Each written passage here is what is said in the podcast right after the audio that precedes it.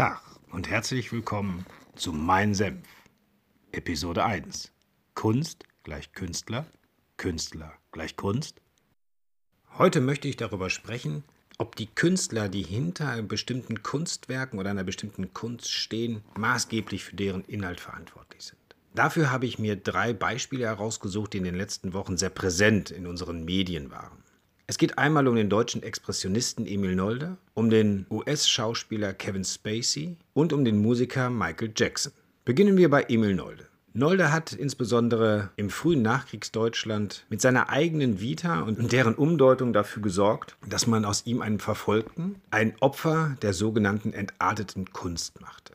Doch tatsächlich verhielt es sich ein wenig anders. Emil Nolde ist bereits 1933 in die NSDAP eingetreten. Er war überzeugter Nationalsozialist, strammer Antisemit und Rassist. Dies sagt heute auch der Direktor der Emil Nolde Stifte im nordfriesischen Seebüll.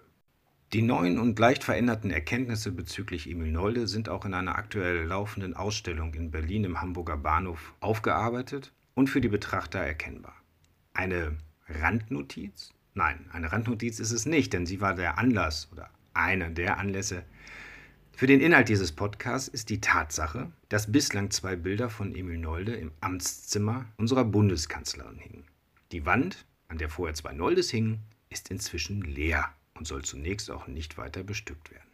Einen Grund für die Abnahme der Gemälde gibt es offiziell nicht.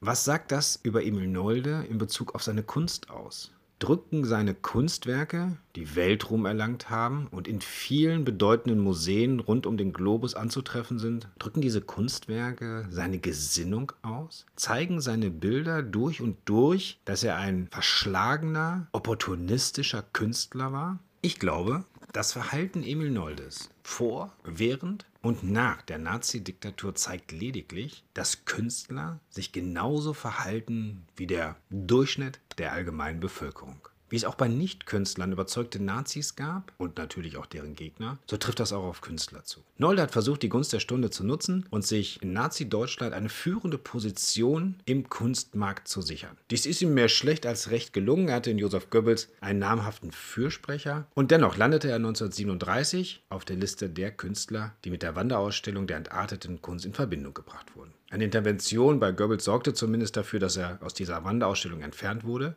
Doch sein eigentliches Ziel, sozusagen die Marktführerschaft und auch die gedankliche und künstlerische Leitlinie sein zu dürfen für die Kunst im NS-Regime, das erfüllte sich nicht. Was tat er? Nach 1945 schrieb er seine Vita dahingehend um, dass jahrelang nur noch die Rede davon war, dass auch er unter dem Naziregime litt und letztendlich seine Kunst nur im Geheimen ausüben durfte. Das wurde natürlich bereitwillig übernommen, weil es gab ja leider sehr viele verfolgte Künstler, die mit ihrem Schaffen nicht auf die Gegenliebe der Herrschenden stieß.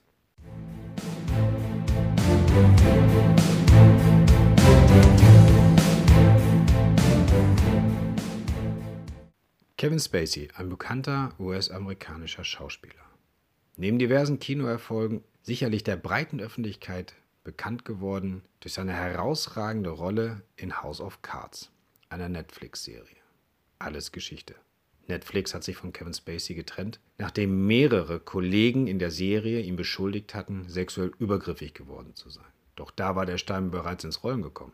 Ende 2017 wurde er von einem amerikanischen Schauspieler bezichtigt, viele Jahre zuvor ihn sexuell belästigt zu haben. Kevin Spacey entschuldigte sein damaliges Fehlverhalten, an das er sich aufgrund der vielen inzwischen vergangenen Jahre auch gar nicht mehr so recht erinnern mochte, mit übermäßigem Alkoholkonsum. Kurze Zeit später outete sich Kevin Spacey als homosexuell und erklärte, er würde in eine Therapie gehen. Die homosexuelle Gemeinde in den USA geriet in Aufruhr, weil auf einmal ein Zusammenhang zwischen Homosexualität, Alkohol und sexueller Übergriffigkeit entstand. Weitere ehemalige Kollegen von ihm untermauerten Vorwürfe und der Sender Netflix kündigte sein Engagement. In einem Film des Regisseurs Ridley Scott wurden Szenen von Kevin Spacey mit einem anderen Schauspieler nachgedreht und in der Endfassung des Kinofilms ist Kevin Spacey nicht mehr zu sehen. Was sagen denn jetzt die Rollen, die Kevin Spacey in vielen Filmen und auch in Serien verkörpert hat, über den Menschen Kevin Spacey aus? Oder umgekehrt? Ist das verwerfliche Handeln Kevin Spaceys als Privatperson in seine Rolle und in seine Darstellung eingeflossen? Darf ich jetzt eine Serie, die mir persönlich sehr gut gefallen hat, nicht mehr schauen, weil ich seine Taten gegenüber seinen ehemaligen Arbeitskollegen absolut widerlich finde?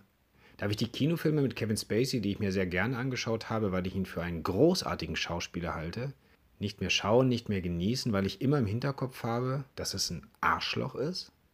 Ich finde diese Frage extrem schwierig zu beantworten.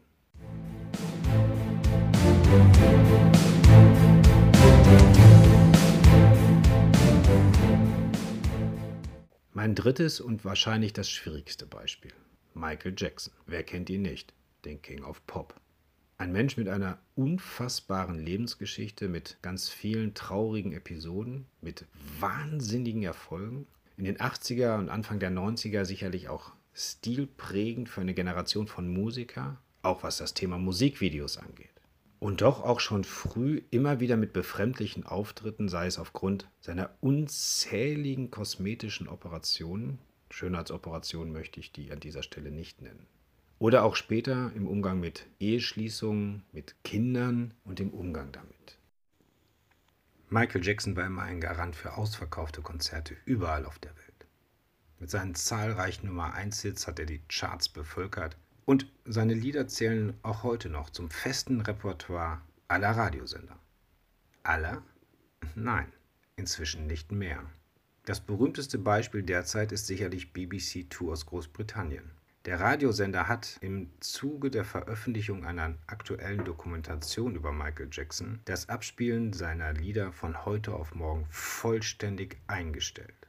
Die Begründung findet sich im Inhalt der Dokumentation, auf die ich später noch eingehen werde. In den 1990ern legte sich Michael Jackson eine große Ranch zu, baute sie zu einem Art privaten Freizeitpark aus und nannte sie Neverland. Auf dieser Ranch, und das ist unbestritten, versammelte er gerne Kinder und Jugendliche um sich, um ihnen eine gute Zeit zu geben. Dass dies seltenst im Beisein der dazugehörigen Erziehungsberechtigten geschah, fand ich bereits vor gut 20 Jahren mehr als nur befremdlich. Anfang der 2000er wurden die ersten Gerüchte laut, in den Jahren 2003 und 2005, sofern ich mich recht erinnere, gab es Prozesse wegen angeblicher sexueller Belästigung. Michael Jackson wurde jeweils freigesprochen. Im Jahre 2019 erscheint eine Dokumentation mit dem Namen Leaving Neverland. Darin bezichtigen zwei inzwischen erwachsene Männer Michael Jackson des jahrelangen sexuellen Missbrauchs. Diese beiden Männer waren unter anderem auch Zeugen in einem der vorhin schon genannten Prozesse und gaben seinerzeit als Zeuge zu Protokoll, dass es zu keiner Zeit sexuelle Übergriffe gegeben habe. In der nun veröffentlichten Dokumentation, die vor kurzem auch im deutschen Fernsehen zu sehen war, erklären die Protagonisten, warum sie seinerzeit gelogen haben. Sehr anschaulich, sehr eindringlich erzählen sie von dem, was angeblich passiert ist, über Jahre. Und sie versuchen zumindest auch zu erklären, warum sie jahrelang geschwiegen oder falsches Zeugnis abgelegt haben. Bezüglich der Unschuldsvermutung in der Causa Michael Jackson habe ich echte Bauchschmerzen. Es gibt so viele Indizien, dass der Gedanke, dass er sich nicht in ordnungsgemäßer Art und Weise mit jungen oder jugendlichen Männern beschäftigt hat, für mich sehr nahe liegt. Aber reicht mein Bauchgefühl, um zu sagen, ich spiele seine Musik nicht mehr? Also mein Bauchgefühl sicherlich nicht, weil ich mit seiner Musik herzlich wenig anfangen kann. Das ist aber nur eine Frage des persönlichen Geschmacks. Was also tun? Mit diesen drei Künstlern decke ich ein relativ breites Spektrum der Kunstszene ab. Allen drei gemein ist, dass sie als Privatperson Verfehlungen begangen haben oder zumindest es sehr starke Indizien für Verfehlungen in der Vergangenheit gibt. Was mache ich jetzt mit diesen Situationen? Reduziere ich das Kunstwerk auf die Missetaten des Künstlers? Ich lasse das vermeintlich im Falle Jackson jetzt einfach mal weg. Werde ich damit der Kunst noch gerecht? Oder ist es nicht vielmehr auch Aufgabe der Kunstinteressierten, und egal ob es da um Bilder, Filme oder Musik geht, sich inhaltlich mit dem Kunstwerk auseinanderzusetzen? Bildet nicht vielleicht auch das ein oder andere Kunstwerk nicht die Missetat, sondern vielmehr auch den Bruch des Menschen ab? Und zeigt es nicht vielmehr auch die Vielschichtigkeit einer jeder Person, dass es eben nicht nur helle, sondern auch dunkle Seiten oder eben auch umgekehrt nicht nur dunkle, sondern auch helle Seiten gibt? Ich glaube, diese Frage muss jeder für sich selbst beantworten. Und auch in mir gibt es da einen riesen Konflikt. Bei Kevin Spacey tue ich mich unheimlich schwer, weil ich seine schauspielerischen Leistungen großartig finde. sein Handeln als Privatperson niederträchtig. Und Emil Nolde, nicht weil es so weit weg ist, aber zu Emil Nolde und seiner Nazi-Geschichte fällt mir eigentlich nur ein, dass er wahrscheinlich stellvertretend für ganz, ganz viele in Nazi-Deutschland gehandelt hat. Macht es das besser? Nein, sicherlich nicht. Aber ich finde seine Kunstwerke, die sich im Übrigen mein dreijähriger Sohn im Rahmen eines Museumsbesuchs schon angeschaut hat, nach wie vor sehr ausdrucksstark. Und wenn ich mir sie anschaue, sehe ich da keinen Alt-Nazi. Aber auch das ist, wie gesagt, meine persönliche Einschätzung. Und wie schwer ich mich insgesamt mit diesem Thema tue, möchte ich abschließend an einem anderen Beispiel dokumentieren. Tom Cruise. Ich schaue mir keinen einzigen Tom Cruise-Film im Kino an. Warum? Weil er ein bekennender Scientologe ist und einen Großteil seines Vermögens dieser Organisation spendet. Die Scientologen, ihre Einstellung und eine ihrer Galionsfiguren, nämlich Tom Cruise, habe ich nie unterstützt und werde es auch nie tun. Bedeutet mein Verhalten in der Causa Cruise nicht eine völlige Inkonsequenz in Bezug auf Kevin Spacey oder umgekehrt? Keine Ahnung. Ich weiß nur, dass es mich total beschäftigt und dass ich mir sicher bin, etliche von meinen Zuhörern auch. Und ich merke, wie schwierig es ist, in dieser Frage eine sehr nachhaltige und konsequente Position einzunehmen. Denn letztendlich, vielleicht liegt es an Ostern, ist es doch so, wer nicht frei von Sünde ist, der möge den ersten Stein werfen. So sinngemäß, glaube ich, steht es in der Bibel. Nicht, dass ich ein christlicher Mensch wäre, aber ist nicht genau das, was auch unser Leben ausmacht? Wer kann denn von sich tatsächlich behaupten, noch nie etwas falsch gemacht zu haben? Und wenn der Fehler nicht in direktem Zusammenhang mit meinem wirtschaftlichen Erfolg als Mensch, in dem Falle mit meinem künstlerischen Erfolg, der natürlich eine gewisse Wirtschaftlichkeit nach sich zieht, steht, ist es denn dann nicht völlig okay, mir diese Kunst zu Gemüte zu führen? Sehr wohl im Hinterkopf behaltend, dass der Künstler auch etliche schwarze Flecken auf der Weste hat? Ich finde ja. Ich finde, das darf man. Und man darf genau an dieser Stelle auch aus dem Muster fallen, so wie ich es mit Tom Cruise tue und auch weiterhin handhaben werde. Jetzt bist du gefordert. Deine Meinung interessiert mich. Kannst du mit dem, was ich dir gerade als meine Meinung vorgestellt habe, etwas anfangen? Spricht sie dich an? Regt sie in dir zum Widerspruch? Hau raus. Lass es mich wissen. Ich finde dieses Thema so extrem schwierig, dass ich sehr neugierig darauf bin, was du dazu zu sagen hast. Gib mir Feedback und oder geh mit mir in eine Diskussion. Beides würde mich sehr freuen und würde ich sehr zu schätzen wissen. Ich bedanke mich für deine Aufmerksamkeit und freue mich darauf, dich auch in Zukunft als mein Hörer begrüßen zu dürfen. Lass es dir gut gehen und pass gut auf dich auf. Bis bald, Mr. Tom.